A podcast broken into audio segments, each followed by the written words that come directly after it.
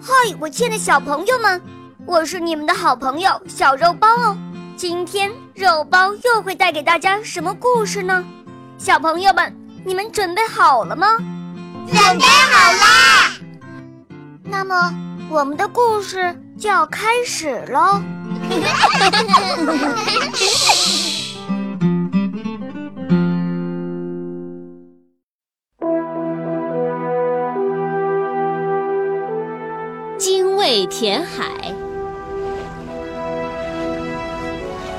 在大地的东海岸，有一种小鸟，一身黑羽，白嘴红爪，额上还有花纹。它每天衔着石子丢向大海，叫声十分嘹亮。精卫，精卫！海边的人们都叫它精卫。不过，你知道吗？在很久很久以前，精卫并不是这个模样。那雪白硬嘴曾是少女粉红的柔唇，那对黑色羽翅曾是少女玫瑰色的双臂。那时，她还是个活泼爱笑的小姑娘，大家都宠爱的叫她女娃。小女娃喜欢鲜花，喜欢晚霞，喜欢飞翔，也喜欢歌唱。但她最喜欢的是看着火红的太阳从东方升起，万物苏醒。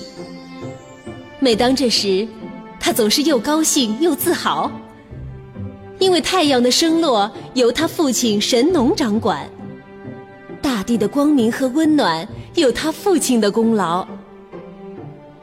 神农不仅掌管太阳，还统治着南方大地，总是早出晚归，忙忙碌碌。女娃想去东海深处太阳升起的地方看一看，可是父亲总是忙啊忙啊，从来抽不出多一点的时间陪她。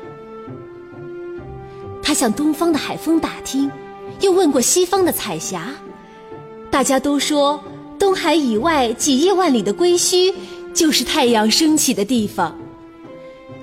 传说那里有金玉搭建的宫殿楼台。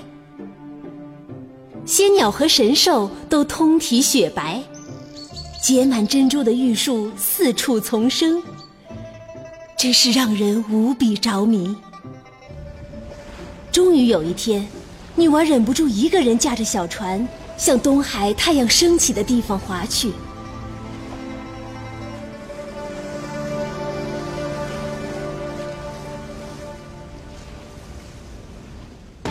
突然间。天色大变，狂风呼啸，浪头立得像山一般高，哗啦一下就把小船打碎了。女娃掉进大海，拼命地往回游，可巨浪一道接一道劈来，把她打入漩涡的深处。女娃挣扎得快没力气了，可是她不死心。用尽最后一丝力气大喊：“我要回去！”刹那间，海水松了手，女娃觉得自己轻飘飘的离开了水面。低头一看，她已变成了一只鸟。女娃，女娃！焦急的父亲找来了，伤心的姐姐们找来了，可是找到的是一只黑黑的小鸟。原来那个爱笑爱闹的女娃再也回不来了。亲人们把小鸟捧在手心，泪水一滴滴的落在她的头顶。女娃越想越恨，发誓要填平大海。她飞出炎帝的手掌，到山林捡起石子，投入大海。大海奔腾着，咆哮着，嘲笑她：小鸟。你就是干上一百万年，也休想把大海填平！我会永无休止的干下去，一千万年，一万万年，总有一天会把你填平。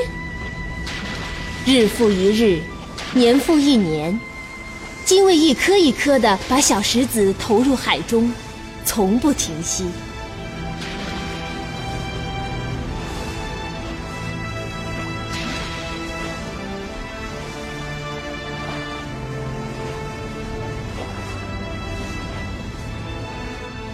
他的坚定感动了天地诸神。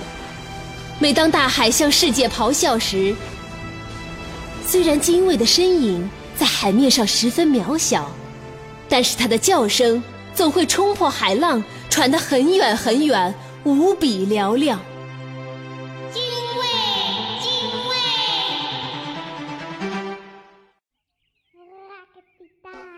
亲爱的小朋友们，今天的故事就讲到这儿了。更多精彩的故事，请关注我们的微信公众号，请搜索“肉包来了”，加入我们吧。我们明天再见哦，拜拜。